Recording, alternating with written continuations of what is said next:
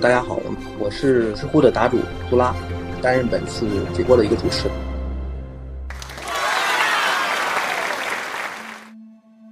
本期知乎是被我们特地邀请到了呃中国能建、中国电建和中国铁建的老师，请各位呃嘉宾做个自我介绍。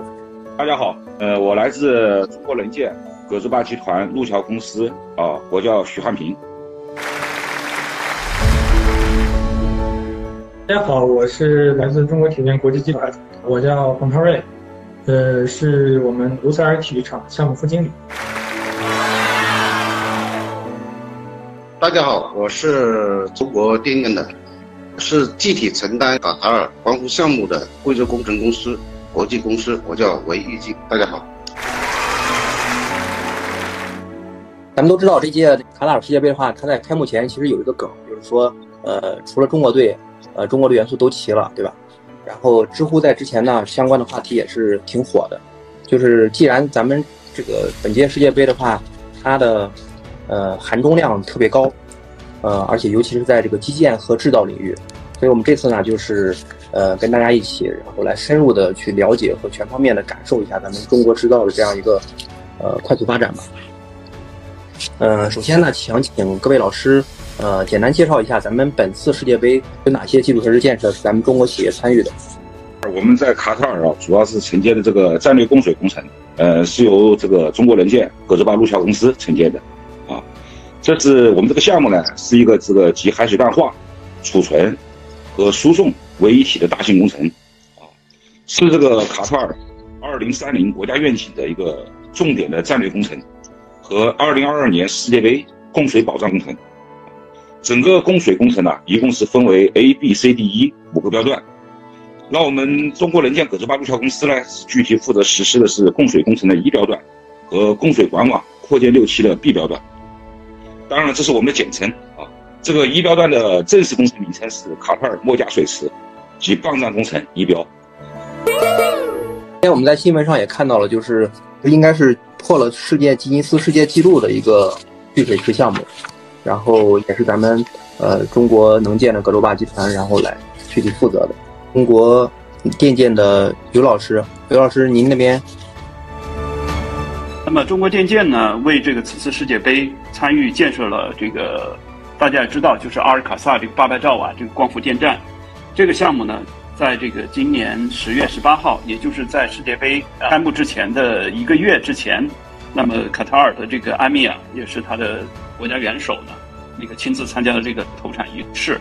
啊，承担为卡塔尔世界杯提供这个呃绿色能源，就是践行卡塔尔这个绿色世界杯的这个承诺，参与的一个跟世界杯切切实实相关的一个基础设施。电建早在二零零六年就开始。那么参与了路塞尔新城的这个，呃，场地平整和这个基础设施项目。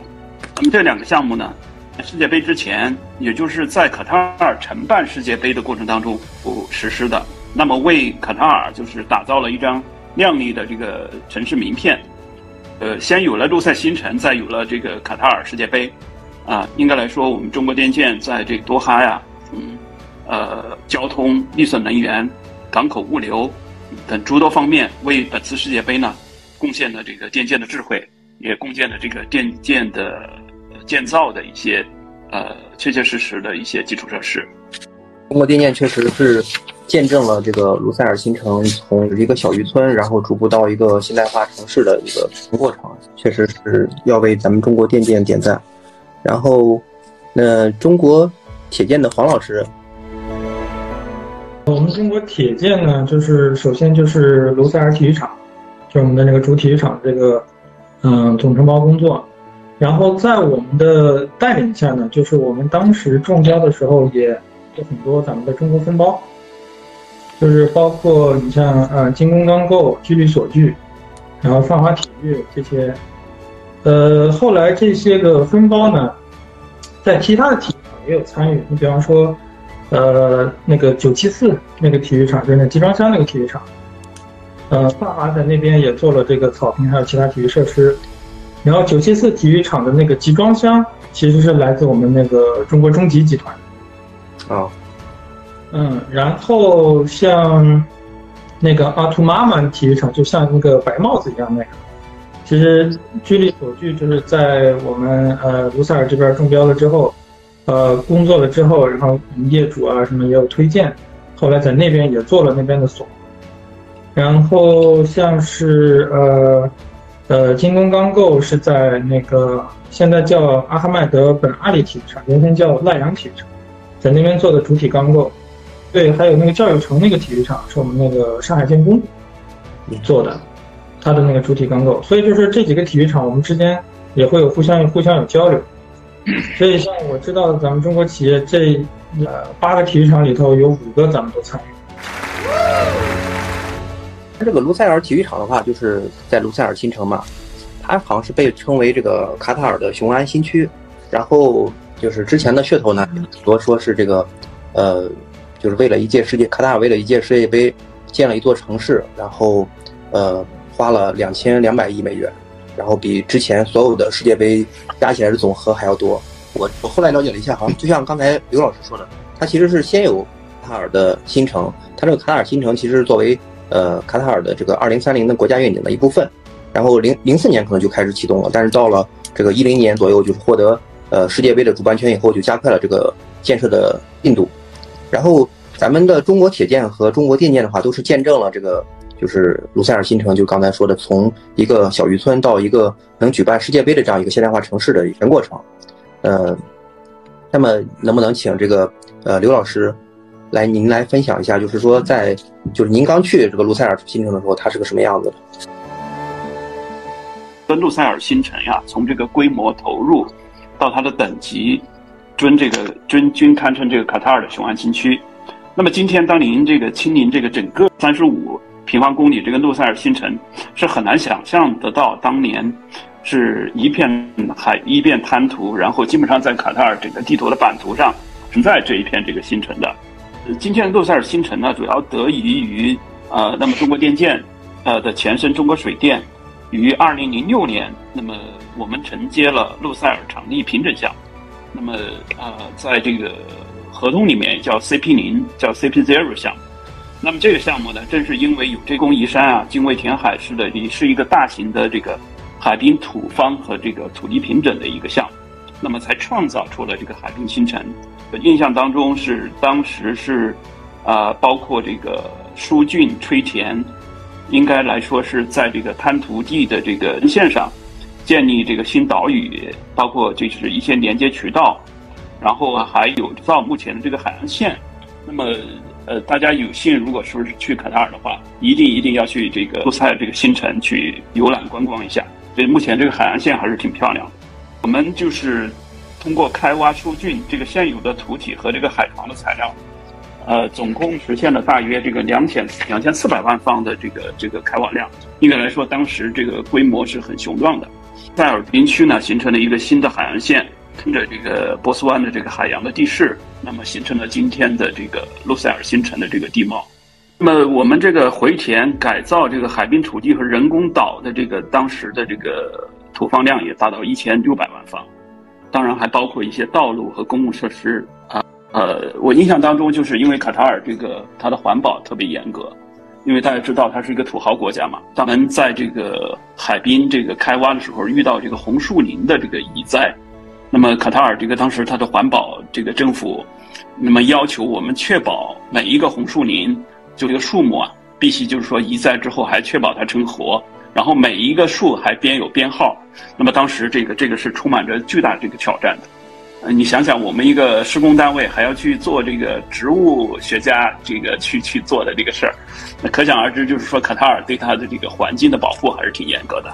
这是 CP Zero 项目。由于这个项目，我们就是在大概二零零八年就取得了这个成功嘛。这个整个卢塞尔新城的这个场地，就相当于是从无到有，把它给在地图上给它创造性的创造出来了。那么二零零八年呢，我们当时的业主是卡塔尔第二房地产公司，应该也是这个卡塔尔的这个土豪这个房地产公司。那么直接把它的路塞这个基础设施第一标段，也叫 CP One 项目。那么这个项目收收给我们，这说是设施里面的第一个标段，那么也是它的这个很很重要的一个标段。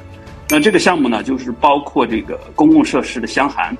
土木工程的知道，就是说目前我们国内也比较流行的搞这个管廊的工程。那么这个管廊在这个呃英语里面叫这个 utility tenor，它其实就是在这个利用这种管廊把这个所有的这个水网、管网、电网，呃，这个这个这个通信网络这一系列的这些系统都把它这个放在放在里面，就一个集成式的。那包括这个项目，包括市政道路，包括饮用水系统，包括污水系统。灌溉水系统、雨水系统、地表水系统，呃，甚至包括地下变电站、通讯管网、交通信号系统、路灯系统。那么除了这些呢？如果说在这个参加世界杯，如果说有幸住在这个路塞尔新城的酒店里面，你可以感受到，还包括这个中央空气的缺水管道，它是整个这个路塞尔新城通过这个冷却水的循环，然后这样去制冷的。那还包括这个天然气管道，还包括固体的垃圾真空管道。那么应该来说，这个在全世界的这个智慧城市里面，还是位于这个科技是位于前列的。那么应该来说，这个 CPE 项目的实施，为这个后期这个开发路塞尔新城，那包括我们这个中国铁建那么实施的这个路塞尔场地体育馆，呃，应该来说提供了这个市市政的基础，保障了这个后期的这个项目的开发。那么今天，当你这个这个去参观整个路塞尔这个新城的时候，你已经很难想象，这是当年一个一个废弃的一个小渔村滩涂地，那么现在已经成了这个住宅、办公楼，然后还有这个零售、商贸中心林立的一个一个城市。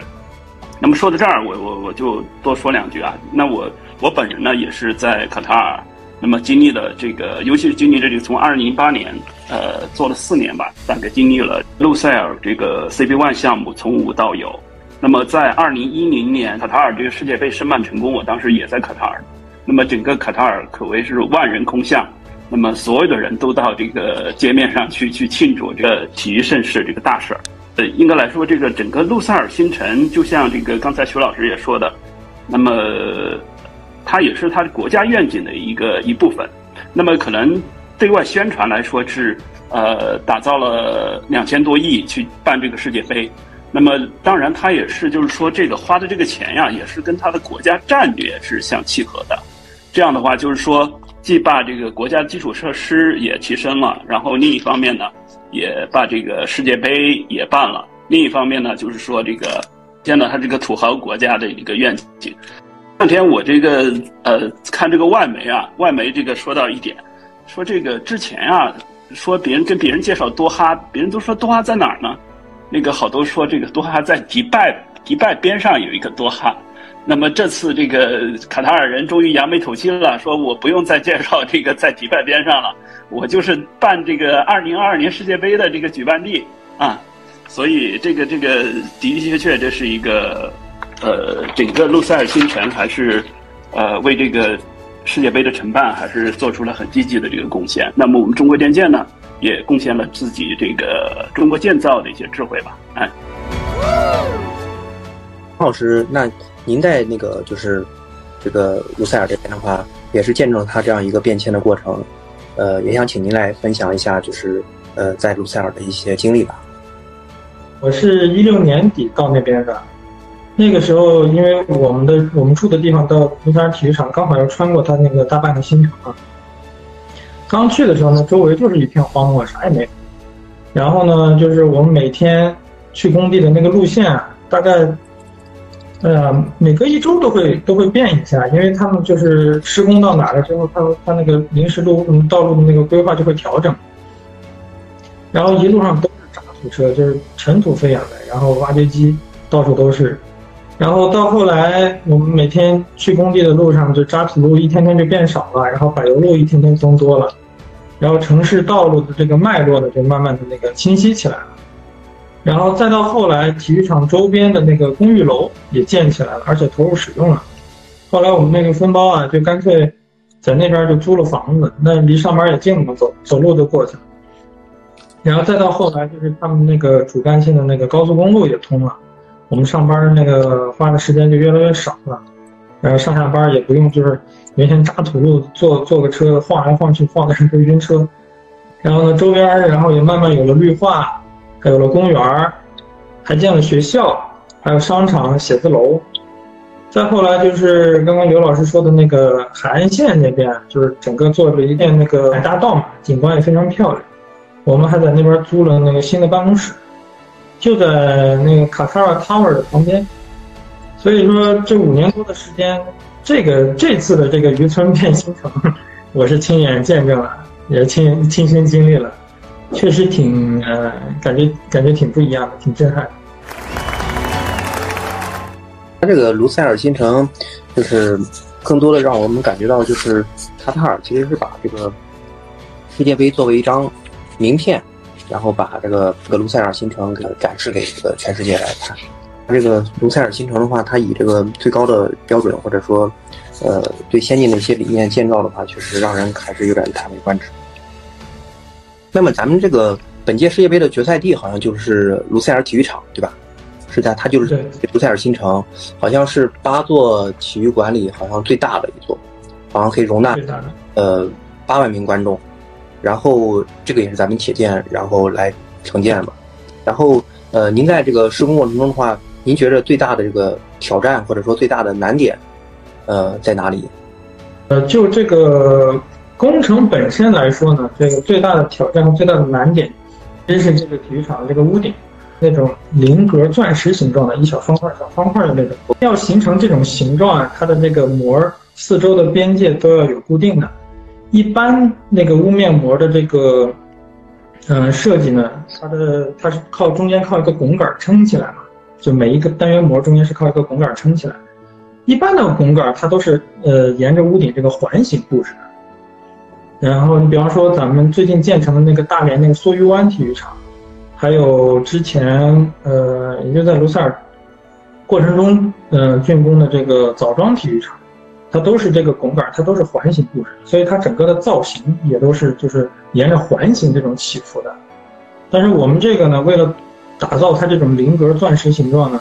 我们的这个拱杆是沿它那个镜像布置的。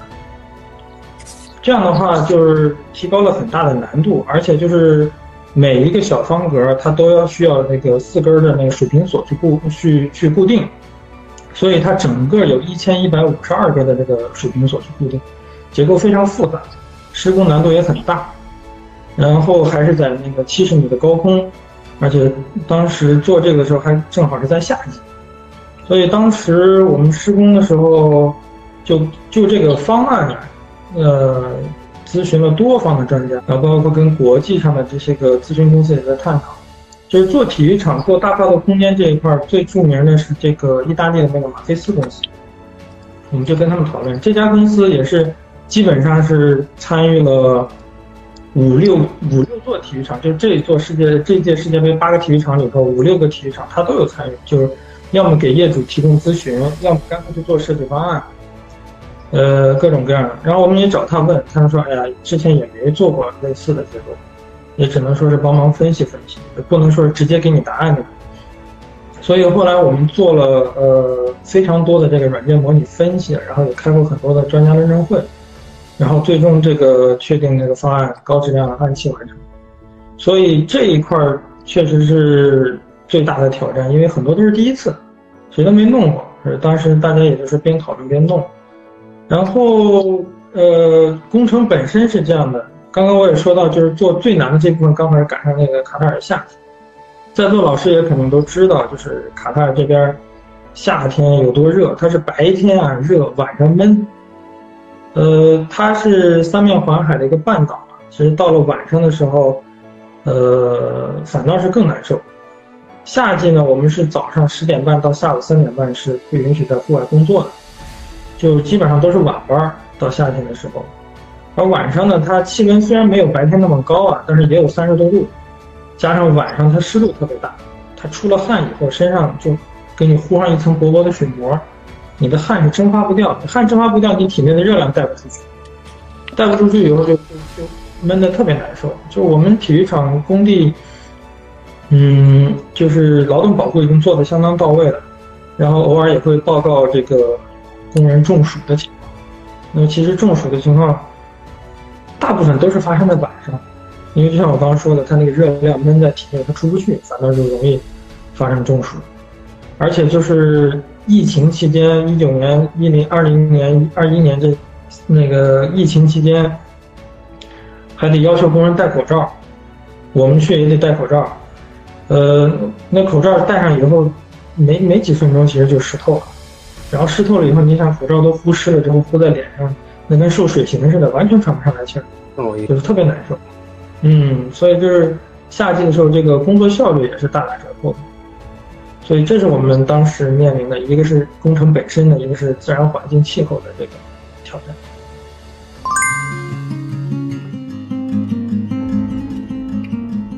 这意识中就感觉卡塔尔比较热，但是没有想象不出来那种热。就刚才听您说完以后，然后我之前也查了一些资料，就是顺便给大家科普一个就是冷知识。其实地球上最热的不是赤道，是南北回归线。然后咱们的卡塔尔就位于南北回归线，所以说这个地方，呃，夏季的时候好像我看平均温度是要达到四十度，是吧？四十度以上了都，因为就是当时最热的时候，太阳晒到我们的那个钢结构上，我们测过表面温度应该能达到六十度以上。对，就是就是钢钢结构被晒完之后的表面温度，烫手，烫手，碰碰不了。嗯，所以说这可能也是这届世界杯它。不能在七八月份举办的原因，只能在一二月份举办，要不然这个踢球可能中暑的球员也比较多。那么，针对于这个卡塔尔这个温度比较高、日照比较强的这种特点的话，就是卢塞尔体育场它做了哪些针对性的一些设计？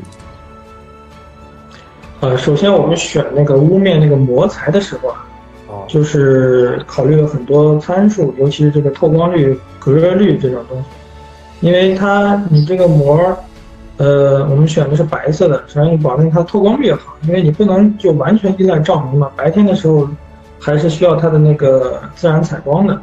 所以它这个膜一方面要保证透光率要好，还要保证它的隔热率也好，就是要同时还能最大限度的把这个太阳辐射给反射出去，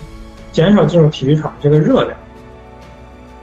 那么，为了应对这个高温啊，就是各路媒体争相报道的这个土豪空调体育场，就是体育场配空调嘛，对吧？我们的那个中低层看台的那个座椅背后，都是有这个空调口的。但是这些也不是随便布置的，就是背一个座椅都放一个。我们其实是经过了非常精密的这个，呃，流体动力学的软件模拟分析，我们管它叫 CFD 模拟。这个模拟呢，包括就是针对不同季节。然后不同太阳照射的这个角度和位置，然后当然模拟的就是上座率百分之七十、百分之八十、百分之百上座率这个观众的布置，就是分析它球场内部的这个热力的分布，还有观众呼出的这个二氧化碳的这个分布情况，针对这些参数来针对性的布置这个空调孔的位置还有大小。然后刚刚这也提到过，就是卡塔尔这边是属于用的这种呃水冷空调，体育场是嗯外设的这个制冷站，通过那个做冷水，然后通过这种水冷空调，把这个呃冷气送到体育场里面去，还可以通过调节这个冷水的流量啊、风机的转速等技术参数，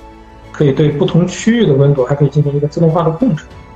然后有效的降低了呃制冷设备的这个能耗，还可以保证这个温度。还有就是我们的这个大金碗，它这个外幕墙，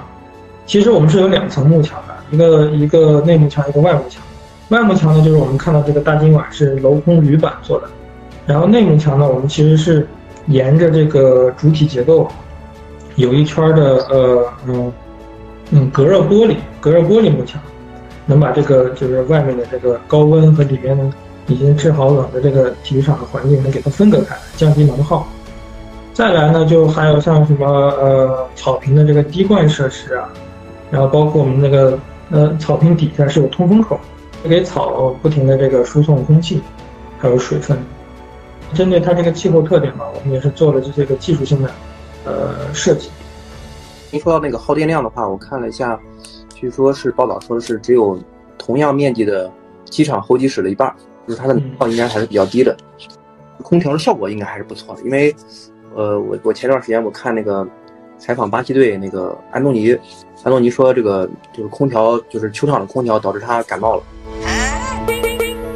对，我们之前就是有一次国足去跟卡塔尔世青队踢友谊赛，在那个哈利法体育场，呃，我们去观战去了，去助威去了，也是冻得要死，也是冻感冒了。对他那个出风口，我看了一下，是在每个座位的底下，好像是，是吧？每个座位对，它是在每个每个座位的下面，其实是正正背对着吹吹后背的那块儿。嗯呃，然后咱们这个就是卢塞尔体育场的话，我注意到就是设计这一块的话，它是用到了三十种这个 BIM 软件，就是这种三维设计的软件，然后总花费是大概一个亿，可以包括这个说是四百七十三种不同专业的施工模型，然后来来进行模拟，然后还可以模拟就是每个座位的视角，这个日照的强度。就是给每个观众最佳的这个观赛体验，他做了很多的这个模拟，还是让人感觉还效果还挺好的。就在这一块的话，就是您在施工过程中有没有感觉到它这个闭幕技术的应用？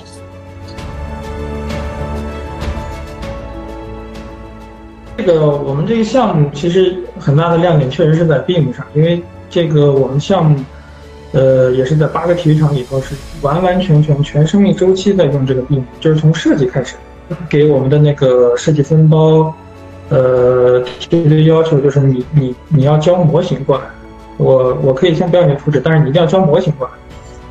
所以所有的专业它的设计其实是基于 BIM 的一个模型设计，然后到了我们手里以后，我们有专门的 BIM 团队，他把各个呃设计单位提交过来的这个模型，它会整合在一起，整合在一起呢，就去查这个碰撞的情况，因为就是其实。做建筑的，就是像我们的 MVP 的这个管线啊、风管、水管啊、电线什么的，是经常会跟结构去打架的，知道吧？然后现场就是因为这个管线打架的事儿，然后进行返工啊，那个呃改造啊，就是就非常非常频繁。但是我们这个项目就是一开始的时候就非常严格控制这块儿，我们每次向业主提交设计的时候，都要附上这个 BIM 的这个碰撞报告的。就是我们 BIM 整个查过了是没有问题的，然后业主才会开始审你的图纸的细节，就是在从设计角度，从一开始就规避了这种呃返工的这个问题，然后再到后面，就像我刚说的这个呃 CFD 模拟，就流体力学分析，也是应用的这个 BIM 的软件，包括您刚讲的这个呃，就是视线的模拟，座椅视线的模拟。其实您刚刚提过，就是媒体报道的，我们呃卢塞尔体育场是有八万个座椅啊。这这八万个座椅是，就是经过我们的视线模拟分析以后，就完完全全你看到这个比赛场地，整个绿茵场你是视线当中没有任何遮挡的，一个广告牌的角，一个那个椅椅背的角，甚至是前面观众的头，如果挡住你了，这个座位就不算了。不要钱了是吗？所以，对，所以其实我们的座位的数量是要比这个多的，包括就是前两天，嗯，阿根廷跟哪的一场比赛，就是当时我们的我我一个朋友，呃，截了个屏发给我，说，哎，他这写的是上座率八万八千九啊，嗯，他们怎么报道只有八万个座位？我说，那八万个座位是是净座椅数，就是非法要求的是完全没有视线遮挡的才算数。那其他的有一些个座椅啊，包括那个临时座椅啊，你买票进去坐上，也也算呀，对吧？其实，施工过程当中的时候，呃，那个钢结构啊、锁啊、幕墙啊，它其实每个施工阶段的时候，它的那个形状位置是不一样的。包括你钢结构受热胀冷缩的时候，它那个位置也会不一样。所以你在什么时间装锁，什么时间装幕墙，你这个幕墙的这个尺寸、角度、位置，你其实它是一个动态变化。所以当时我们就用这个 BIM 软件进行了非常精密的这个施工模拟，就是我按照这个顺序施工的话，在这个温度条件下，它在装幕墙的时候，这一块的钢结构大概在什么位置？这个是我们有预判的。就应用这种非常精密的这种模拟技术，我们才能保证这这几个工序是平行推进的。因为你像锁还有幕墙，这属于采购周期比较长的这个材料，因为你要提前加工嘛。你不可能说等我这个主体结构完了以后，哦，最后卫星在这儿，我再去测量，然后再去加工，这肯定就来不及。我们就五年的工期，所以这个主到到什么阶段，它的那个位形和尺寸在什么位置，我们必须有一个预判。通过这些个软件模拟分析，所以就是包括后面，呃，就是它在运行过程中啊，和这个体育场是有一个管理系统，其实是个物联网的概念，就是把整个所有的它的那个呃元器件都有传感器连着，包括哪块有火灾警报了，或者直接去控制任何一个位置的这个灯啊、音响，这都是可以的。通过这个就是 BIM 软件的这个集成，把所有的建筑结构，呃，还有里面的设施，整个做一个数字的孪生。数字孪生，就在电脑里头，我有一个数字模型，就完完全全一样，所有细节都有，哪怕一个螺丝钉它都在在里面。说它这个 BIM 模型其实移交给后期的运营的话，它是完全可以，就是和后期运营的您刚说的那个传感器什么都连在一块儿，连在一块儿的话，它后期在运营过程中出现什么问题，我的 BIM 模型上都会显示出来，这样就是数字孪生了嘛，对吧？是是可以做到这样。对，数字孪生的意义应该也是这样，就是我相当于我是物理世界在数字世界的一个投影嘛。这么设计它其实还是一个反向的设计，就然后先有平面图，然后施工的时候也是打出蓝图，然后来施工的。然后像您说的这个，直接把那个模型移交给这个先先给施工单位，然后来来进行设计施工。反过来说的话，就是像卢塞尔体育场这么复杂的一个一个一个场馆的话，可能你不用 B 模型去设计的话，可能会出现很多很多的问题。这可能也是咱们这个中国铁建可以在规定时间内就是完成这样一个施工的一个一个一个先决条件，就是我可以减少返工。我们这个卢塞尔体育场，我看就咱铁建的这个官方的微信公众号上，其实还说了要他拿下了这个六个世界之最，就是全球规模最大、系统最复杂、设计标准最高、技术最先进，然后还有一个就是呃国际化程度最高的世界杯主场馆。那这个国际化程度最高，我看到里边是说它的建设者多元化，就是一共有二十多个国家，一百一十多家分包商，还有七千多名这个中外建设者。您作为这个项目经理，我想问一下，就是这么多分包商，这么多这个建设，您是如何管理的？像这种啊不同语言、不同文化背景的团队在一起工作啊，沟通协调是重中之重。很多人也问过我同样的问题，就是说我是怎么克服语言障碍还有文化的这个障碍，把这个整个团队协调配合在一起。你像在欧美文化当中，我们第一次见面聊天的话，首先要破冰嘛，对吧？我们首先会 find something in common，就是我们先找到共同点，然后基于这个共同点，咱们再往下聊，慢慢的拉近彼此之间的距离。它虽然来自不同的文化背景和信仰，但是来到这个工地上，大家的目的都是一样的，就是要把体育场高质量按期建设好。所以这个就是我们第一个共同点，在这个共同点的基础上，我们彼此尊尊重，以诚相待，然后建立信任关系之后，慢慢的工作就好好展开了。就是哪怕是呃中间过程中有一些个冲突啊或者误解，只要大家的目的啊都是为了工作，为了把这个体育场盖好。那么这些个冲突和误解都是很容易被化解。后来像我们跟业主在一块儿开会啊、讨论工作的时候，因为我们都是啥东西都摊开了跟他们说，我说这个这个实际上哪里出问题了，问题在哪？然后我们现在面临的困难是什么？我们也不藏着掖着，就是跟业主就摊开了讲，大家一起想办法嘛。大家目的都是为了把体育场盖好。那既然有问题，我们就不回避问题，大家直面问题。就一来二去这么几次之后，人业主一看哦。嗯，他们也不作假，对吧？然后也是真心想把问题解决掉。第一想到的不是商务问题，是想想先先把这个问题解决掉，然后能让我们这个体育场，呃，高质量按期完成了。那么经历了几次这样的事件之后呢，就是业主对我们的信任感是非常越来越强，然后后面我们的工作就特别好展开。后呃，个人在这个项目上，就是把这个不同文化背景的这个团队整合在一起的时候。呃，最大的感悟啊，就是一定要，呃，本着彼此尊重，然后以诚相待的这个态度，去跟大家开展工作。然后，其实咱们中国铁建这块的话，它是带领了这个，就是咱们中国分包走出去。但是，呃，和这个有点不一样的是，我看咱们中国能建，就是葛洲坝集团这边，就是薛老师这边，这个就是咱们承接的是这个卡塔尔的这个水池项目嘛。它是一个一标段。据我们了解的话，这个卡塔尔供水项目的话，基本上都是外国企业，然后咱们相当于是唯一的一家中国企业。那咱们是如何就是在这中间进行一个突围和成功中标了呢？我们能够成功突围啊中标这个项目的话，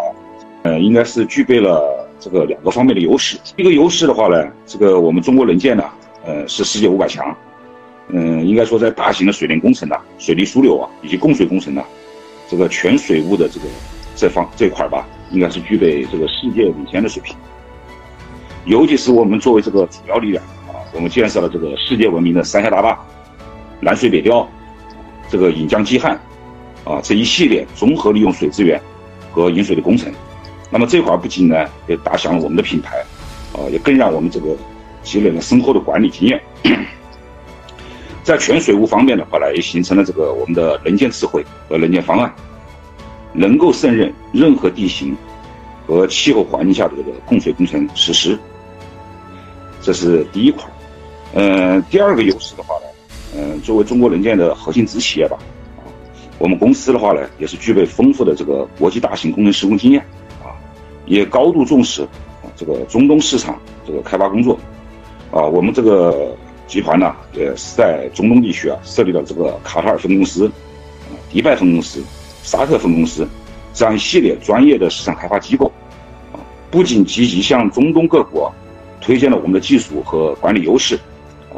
也对中东地区的这个市场规范呢、技术标准呢。了然于胸。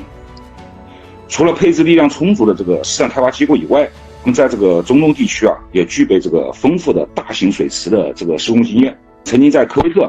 这个参与承建了这个科威特的这个苏比亚配水工程，啊，这个工程的话呢，也是目前科威特最大也是最先进的一个供水工程，啊，类似项目的实施经验不断积累，这个也为我们公司竞标这个卡塔尔的战略水池项目时啊，也是提供了这个一定的优势。之前看到一个调侃是，卡塔尔水比油贵，来查了一下，发现这还真不是调侃，还是真的。就是卡塔尔的这个汽油价格大概是人民币是，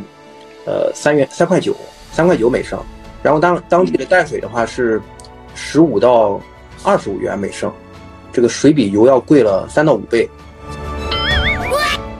像这个蓄水池的话，也是作为是不是呃这个卡塔尔的一个战略性的基础设施。那么。徐老师，您能为我们简单介绍一下这个蓄水池项目的话，它对于卡塔尔的话，它带来的意义是什么？嗯，这个我先给大家介绍一下这个卡塔尔的一个相关的基本情况。嗯，卡塔尔国的话，面积的话是只有一点一万平方公里，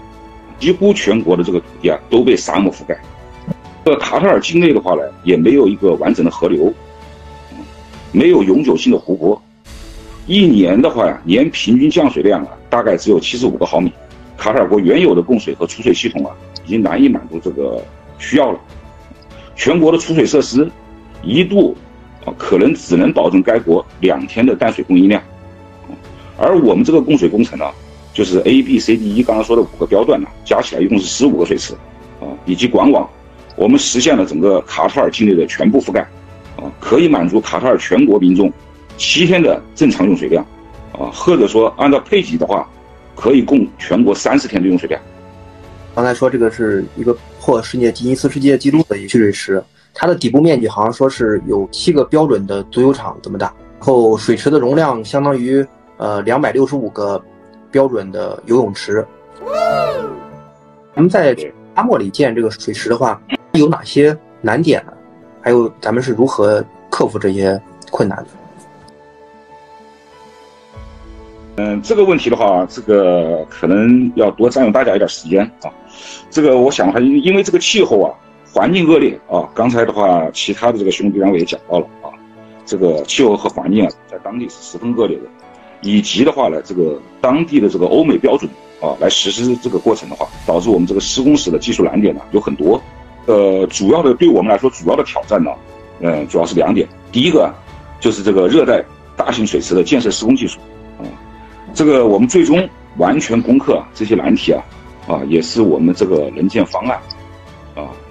这个依托于我们的能建方案中国方案，啊，来建成的这个最大的单体水池，啊，大家知道这个卡塔尔地处中东，最大的特点呢就是这个高温、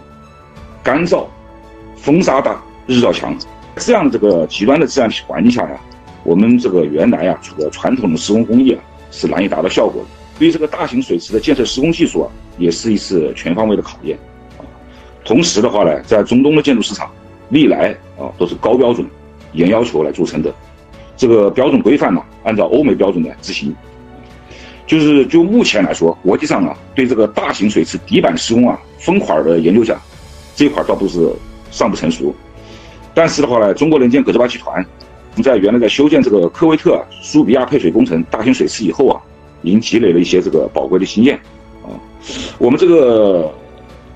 水池的话啊，呃，按照施工的话，一般大概可以分为就是底板、墙体和顶板这三个部分。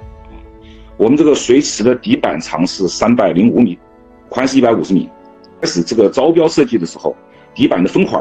啊是七米二乘上六米二啊，这个因为的话这个分块过小啊，这直接导致了这个施工缝的增加啊，施工工序的增多，耗时延长，同时的话呢也增大了这个渗漏的风险啊。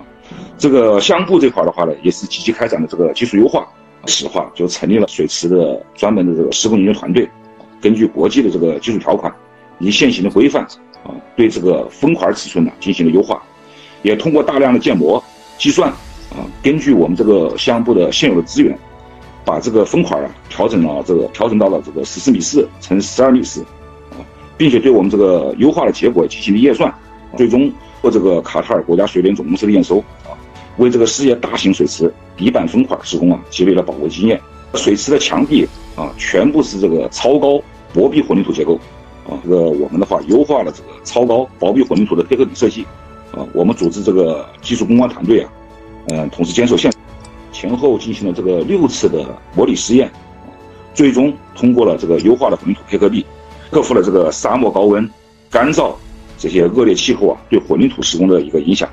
我们提升了这个混凝土的合一性和表面的光洁度。我们这个以此研发的这个卡塔尔大型水池工程全过程的质量控制体系研究以及实践呢，我们是在一九年度获得了这个中国质量协会质量技术奖的优秀奖。这是第一个难题。第二个难题的话呢，是我们面临着这个中东啊最大规模的机电安装啊，我们这个标段啊，应该说是拥有这个中东最大规模的这个机电安装群啊，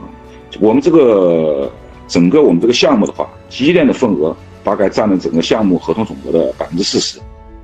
这里面泵站里面的话，这个十三台大型的泵组啊，以及大口径工艺管道，以及调压系统啊，这都是中东地区最大的。设计使用寿命也超过一百年。嗯，对于这个机电安装的话的话，这个我印象当中的话比较深的啊，呃，一个是在一号里程碑，啊，这个里程碑的话呢，是我们这个国际项目对工程节点上的一个称呼。啊呃，一车一号里程碑的话，实际上是指的这个对这个十一点二公里的大直径球膜铸铁管啊进行安装和施压，这块的工程量非常大。呃，当时的话是由于这个设备的原因，这个进场啊整整晚了两个半月啊。这个我记得当时在我们这个项目上，这个副总工啊，我们机电部长刘建峰啊，也带就带领我们这个机电团队啊，就是基本上是天天开会，啊，包括查资料、看现场。跟我们这个国际供应商的厂家也反复沟通，啊，研究各项这个规范要求，嗯，熟悉这个厂家的标准和技术参数，啊，督促这个设计工作，啊，嗯，应该是我们这个项目部在短时间内掌握了这个系统工作的原理、技术标准和这一个规范要求，也充分做好了各项方案和备案，经过多轮的谈判协商，最终成功采购了这个所需的设备和材料。啊，我们在整个五个标段当中，应该是第一个开始这个管道安装，也是率先一次性通过这个主管道施压，按期这个完成了这个一号里程碑的节点。啊，我们这个全部的层差接口无一渗漏，应该说是在这个业主这一块的话，创造出了这个五个标段的这个最好的水平，啊，也远远超出了这个国内外同类规范的要求。这个针对机电部分。难题的这块功课，这个前段时间这个新华社，在这个世界杯期间呢，也进行了一个专门的采访。再就是一个什么呢？这个我们这个调压罐搭建吊装，也是这个我们这个项目的一个重点难点。我们这个项目上的话，一共是二十三台调压罐，啊，这个调压罐单台啊，单台最长的是二十五米，啊，单台一台的话，这个重量大概是六十余吨，这个吊装工作量非常大，啊，每个这个调压罐呢。这个有三台，十二个地角螺栓，设计的这个其中四个定位螺栓，定位螺栓孔啊，呃，只比我们这个螺栓呢大一个毫米，啊，就是我们像预埋的这个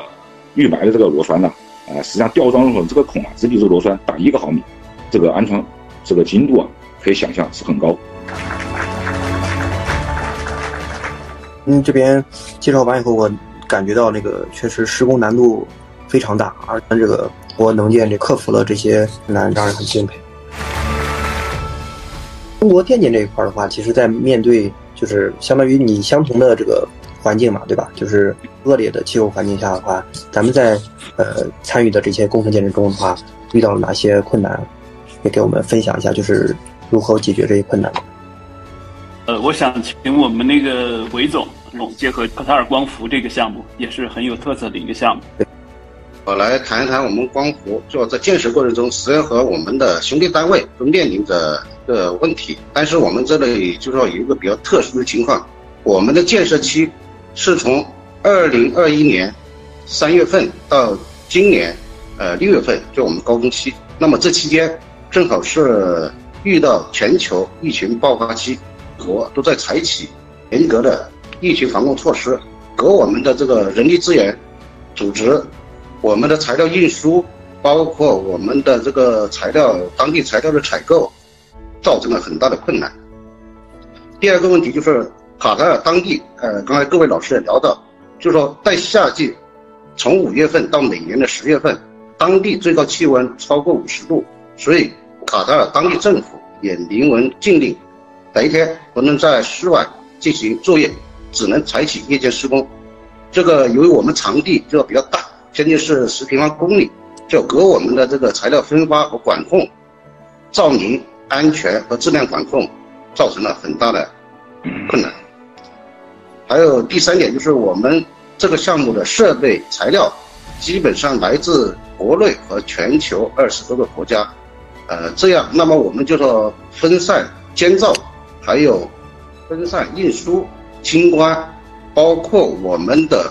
资料报审，这个因为各个国家的标准不一样，这个确实也给我们造成了很大的困难。这座光伏电站的话，它是卡塔尔的首座非化石能源电站，也就是说，卡塔尔之前它应该它因为它石油和天然气资源比较丰富嘛，它应该主要是采用这个燃呃燃气电站，然后。这个呢，就是作为它，因为它之前承诺说，我们这届世界杯是一届呃碳中和的世界杯。那么如何实现这个碳中和呢？就靠它这个八百千八百兆瓦的这个光伏电站。这个八百兆瓦的光伏电站，据说是一年可以减少，呃，就是也不叫减少了，就是碳中和掉大概六十九多六十九万吨的这个呃这个二氧化碳，然后。它这个这个，而且这个八百兆瓦的话，它是现在目前世界上第三大单体的一个光伏电站。但是我我还有一个问题啊，就是也想问一下贝总，就是在沙漠中建光伏电站的话，我有一个疑问，就是你如果比如沙尘暴来了，呃，就是遮天蔽日的，你会这个黄沙是不是有可能会把这个光伏板给淹没了？然后，而且这个据我所知，这个像这个黄沙的话，其实它是你这些沙粒，它会阻挡我的这个组件。然后影响我的发电效率，因为它这个在光伏板上的话，它会形成业内就应该叫做呃这个热板效应，对吧？那这样的话，在这种情况下，我们怎么避免这个像风对于光伏板的影响呢？本项目做的技术创新主要有几点。第一点，阿尔卡萨光伏项目是世界目前为止。最大的采用全自动跟踪支架和双面组件的这个光伏项目，它能自动跟踪太阳的位置，保持最佳的光照角度。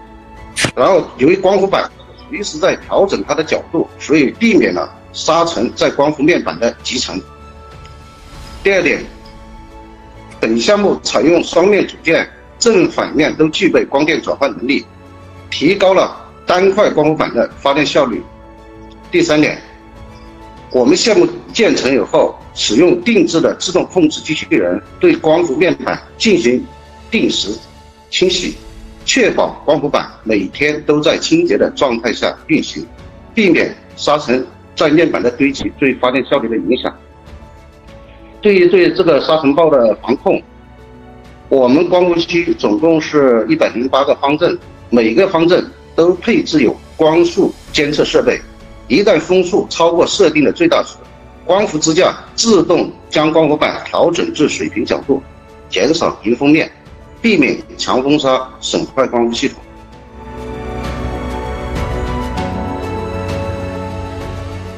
张老师，就是咱们电建这一块的话，就是除了刚才就是韦总介绍了这个就是光伏电站以外，据我所知的话，像呃球迷呃这个一一落地在 A 三八零的那个跑道，好像也是咱们这个电建造的。这个我在我印象中，电建就是应该主要是和电有关呀。它这个就是应该咱们之前是水电起家的嘛，那个现在咱们这个业务这块还挺多元的，就是像。这个跑道这块也是咱们电建来做的，这块能不能给我们分享一下吗？啊，好的，那我介简单介绍一下这个项目，因为这个项目应该来说是我们，呃，中国电建当时叫中国水电，那么第一个进入卡塔尔的第一个项目，那么当时呢，就是跟这个马来西亚的港木达公司一块儿，在二零零五年，那么承接了这个，呃，多哈新机场的这个，现在叫哈马德机场，那个机场的这个跑道。那么大家知道，这个这个中东这些土豪国家，就是，呃，这几大航空公司啊，包括这个 Emirates，还有这个，呃，多呃卡塔尔航空公司。那么他们最有特色的就是拥有众多的这个空客三八零。那么当时呢，我们呃也是参建了，呃，世界第一条这个空客 A 三八零这个专用跑道。那么这个项目呢，就是跑道的距离。分别为四点八五公里跟四点二五公里，那么还有这个三条跟它平行的这个滑行道和这个停机坪，还有这个辅助辅助的这个设施。应该来说，这个还包括一条长啊大概八百米的这个场内的这个交通隧洞。我们这充分发挥了就是说跟这个它的这企业在第三方合作的这个这个优势。那么水电、中国电建，大家知道就是说可能，呃，刚才跟黄总介绍的。文件介绍的这个可能就是说大土木这些水电站，可能这个参建像什么三峡呀这些可能比较多。那么我们呃，其实在这个呃电项目，包括这个机场这方面也是就是历史很久的。中国电建旗下也有这个专业的航空港这个建设的这个公司。刚才那个黄老师还提到，就是说。咱们带领这个中国的这个分包分包企业嘛，走出走出去，形成这样一个产业链结构。然后据我所知的话，刚才就是说到了那个卡塔尔那个光伏电站，它的光伏区的话，应该是全部采用咱们中国的设备，就是因为我知道光伏的三大件嘛，就是光伏组件、逆变器还有光伏支架。应该组件是西安隆基，然后逆变器是采用的阳光电源，就合肥的那家。然后这样的话，就是说明我们这个。产业链是非常过硬的，就是全产业链了。然后这样的话，市场应该是很容易打开的。咱们国家的这种基建行业的话，基建企业的话，它是如何能利用好国内的这种产业链优势，然后在国际市场上发挥出这种协同效应呢？因为我们公司国内从事光伏行业已经有十多年，就和国内的一些一线品牌的厂家都建立了战略合作关系。就一旦有项目，我们要共同开发、共同勘测、共同设计，发挥各自优势，优质的完成光伏项目的建设。卡塔尔八百兆光伏项目的高质量竣工投产，不仅树立了我公司在卡塔尔光伏施工行业的良好形象，也展现了闪亮的中国电建名牌，同时也证明了我公司在全球高端市场已具备全产业链一体化管控能力。括刚才你说的光伏板、逆变器、镶链。呃，都是来自中国，并且我们升压站的很多照明、管通、空调、装修材料，大部分都来自中国。只要带动中国产品走向世界，并以过硬的质量得到认可，带动整个产业链的发展。还有一点就是，我们国家近十几年来，由于国内经济的高速增长，各行各业蓬勃发展，积累了丰富的经验，也涌现出大量的新技术、新材料、新设备。同时，中方员工在海外能够发挥我们吃苦耐劳的传统美德吧，能为业主提交一份份满意答卷，拓宽了中国企业出海的道路，带动中国制造、中国技术和中国方案走出去，为全球新能源建设贡献中国力量。黄老师和徐老师就是在在刚我刚才的问题，就是说如何利用好国内的产业链优势，在国际市场上发挥协同效应，还有什么想要分享的吗？我想说的就是说，中国制造的这个品牌啊，就是以前呃跟国外的朋友聊起来的时候，经常就说，呃，你们中国造的东西是便宜，但是质量也不行。但是，但是我一直跟他们强调，我说你看，不是说我们造的东西不行，是你们的经销商净挑便宜的进，然后高价卖给你们，坏我们的形象。包括当时我刚到沙特的时候，当时我们那个嗯国际集团的李总跟我们讲过话，就是说我们干项目一定要呃质量是要放在第一位的。嗯，包括就是后来嗯来到体育场的我们这些中国分包，我们的理念有一有一个一致的理念，就是说是呃咱不管怎么说，这个出来的活儿一定要好，不能说是给这个中国制造在。嗯，抹黑，一定要给中国制造争光。就通过这种，就是大家有这个共识，然后，呃，点滴积累起来，慢慢的把中国制造这个品牌，呃，在世界面前扭转过来。就是说，这个一定是要稳扎稳打的，不能急功近利的事情。是您刚才说到的，就是有一点还是挺重要的，就是如果我们比较两种商品的质量的话，比如一个国外的商品，一个国内的商品。那我们肯定是要在相同的价格的情况下，再来比较它的质量。这个也期待我们中国制造的商品质量会越来越好。呃，那么这个世界杯的话，最后的这个中国制造的话，就是可以说是咱们中国企业参与到这个共建“一带一路”的这样一个缩影。所以最后呢，我想邀请各位老师展望一下，在咱们这个广阔的这个中东北非地区吧，这个行业还有没有哪些发展的方向？我们中国电建主要在中东北非啊，主要集中在这个水能和这个沉这三个这个领域方面。在水方面呢，呃，大家知道，就是说中东啊，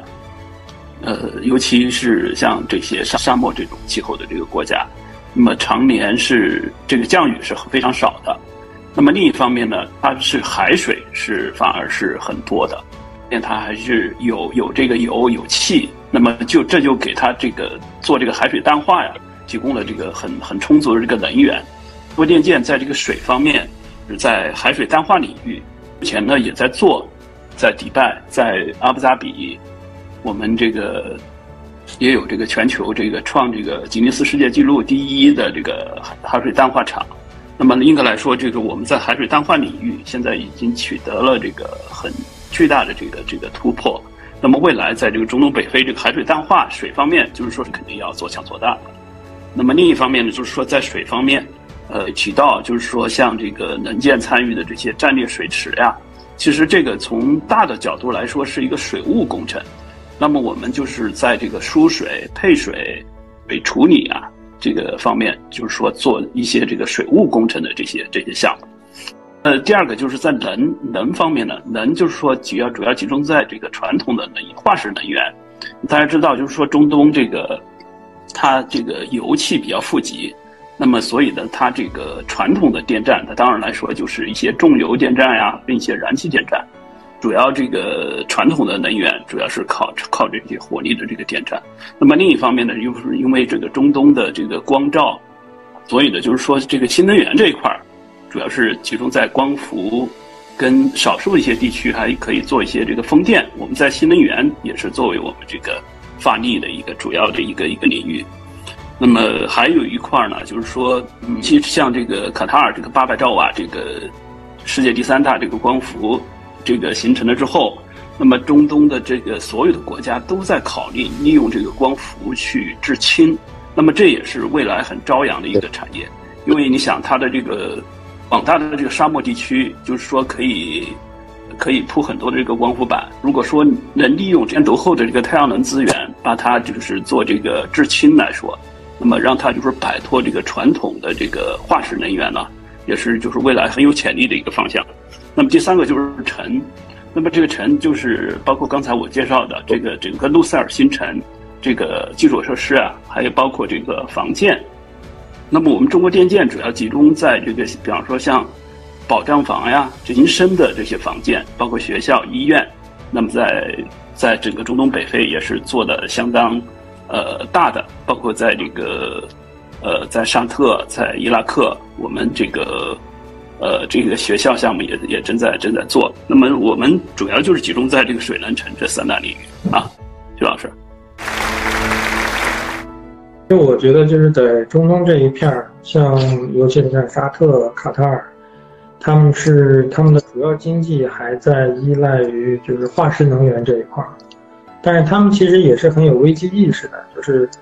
呃，像之前那个油价就当时跌到二十多美金一桶，啊，当时沙特就很慌，然后包括他们这个沙特的小王储上来之后。就是也提出了这个二零三零的愿景。其实二零三零的愿景在他们中东这一片儿，对，是沙特这个先提出来的。后来卡塔尔也跟上，也有这么一个东西。所以他们对于这个，呃，摆脱化石能源的这个依赖，还是有一定的呃预期和和呃野心的，或者说这么说。那么就是你比方说后面的这个基础设施投资方面的话。他们肯定会偏向一些就是创新型的这个技术啊，或者是方向，不不会满足于这种传统的东西，因为他们就求变，他们也在探索自己的这个方向和定位。所以就是说，我觉得我们中国公司将来在这一边的话，对一些个新的理念、高新技术的输出的话，应该是很有市场的。比方说像这个智慧城市啦，呃，然后智慧交通啦这些的。会希望能打造出一些个呃地标性的或者国际领领先的东西来提升自己的国际形象。他们虽然能源价格很便宜，就是传统能源很便宜，他们也在探索转型的方向和机会。所以这一块我觉得是我们值得关注的一个点。这个虽然我现在回到国内了，但是的话，当时在卡塔尔的时候呢，正如刚才其他几位老师说的。一样啊，我的理解也确实是，卡塔尔目前的话，它其实是有这个，应该说叫发展危机的。中东啊，待了几年的话啊，呃，刚才的话，这个徐老师说的这个关于这个中东北非市场的话啊，这一块的话，我觉得话应该说这两个地方的话，应该到目前来说啊，应该说还是我们这个全球啊，应该说投资这个潜力比较大的一个区域之一。伴随着他们这个自然的地理优势啊，觉得话这个将后来的。这个新能源啊，以及这个电力的互通互联啊，这个可能话将会是这个中国的基建企业啊一个重要的方向啊，尤其是这个氢能啊这一块的话，这个前沿能源方向的这个探索啊，呃，包括投资啊，这可能是将后来中国的重要方向吧。提这个事儿的话，我想到应该说是在前段时间这个联合国气候变化大会上面啊，这个我们这个中国能建呢就展示了这个。风光水火氢储一体化的这个能源基地发展模型啊，应该说这一块的话，作为新能源啊将后来的发展方向的话，应该是引领的这个能源发展的一个新方向。目前的话啊，这个在中东和北非啊，重点的话，这个包括埃及、摩洛哥、阿联酋、沙特啊、卡塔尔这些国家的话，应保持着这一个良好的战略合作伙伴关系啊。国家的话也是鼓励到我们这个中国基建企业啊，在中东和北非地区啊一个深度参与啊，所以我想的话呢，就这个问题的话，这个刚才我说的话，就是在这个新能源这一块的话啊，尤其是氢储能啊这一块的话，应该说对我们中国基建企业来说是一个重点呃跟踪的方向。陈老师，您这边的话，呃，现在您也就。正好就在卡塔尔这块儿，您觉着在中东北非这一块儿还有没有什么发展的方向呢？中国市场的新能源这一块，它有得天独厚的运输还有地理优势，就对于它的发展光伏和风电是非常有条件。所以刚才说的，从沙特到卡塔尔提了二零三零年的一个愿景，跟绿色能源的一个愿景，包括卡塔尔这里我们建的就是八百兆。它到二零三零年要建成世纪的一个光伏发电容量，但是同时在中东地方又有一个大的一个问题，就是它的电网，电网的这个这个能力就不足，所以要建设这个新能源，它必须要往储能设备这一块发展，所以叫在中东这一块，我们也也想往光风储能这一块，把这个方案也要让各个国家能够接受，并且它得到实惠，要继续发展下去。然后同时，我们就要以这个项目为契机，我们响应我们公司发展海外市场、海上风电的双海战略，就要在中东、我们中北非区域，甚至欧洲，我们把我们的这个呃经验或者或者我们的技术方案，我们就要为为这些国家“一带一路”贡献我们的绿色能源。我出作为一个这个电力规划设计出身的话，我觉得很多就是从电力来说的话，中国的经验是可以复制和平移的。就是像新能源电站，其实不不管是光伏也好，您说的海上风电也好，这个只是咱们中国企业在呃海外实现这个碳中和的一个一个序曲吧。应该是今年，就是华为和咱们中中国电建的那个山东电建三公司，好像中了这个沙特的最大的一个储能项目，是一千三百兆瓦时的这个红海新城的那个项目。然后，而且中国电建行现在还在以色列正在做一个这个抽蓄的一个项目，抽水蓄能的一个项目。这些都是相当于是，呃，灵活性的调节资源，然后来调节我的这个光伏和风电的。在二零一三年的时候，有一个世行发布了一个中东北非互联互通的一个报告，里边就提到要最终实现一个泛阿拉伯的一个统一的一个电力市场，就是把这个沙特、把这些这些埃及啊这些地方都连起来。而且我在看到，就是在这个关键的一些节点工程的时候，也能看到咱们中国企业的身影，就是中国的能建，然后西电国际加上这个。埃及的一家公司，它中标了这个埃及到沙特的一个正负五百千伏的一个超高压的一个直流的输电项目。那这个项目的话，它也是就是我刚才说到了这个中东北非互联互通的一个重要的一个关键节点的一个工程。这个线路的长度看是三百多公里，应该也是挺长的一个一个一个一个线路了。所以说，就是这个碳中和的话，其实它源源不断的给我们这个中国企业带来了很多的机遇。让咱们中国企业大展宏图，乘风出海。也非常感谢，呃，这个四位老师的这样一分享了很多的干货，还有生动的故事。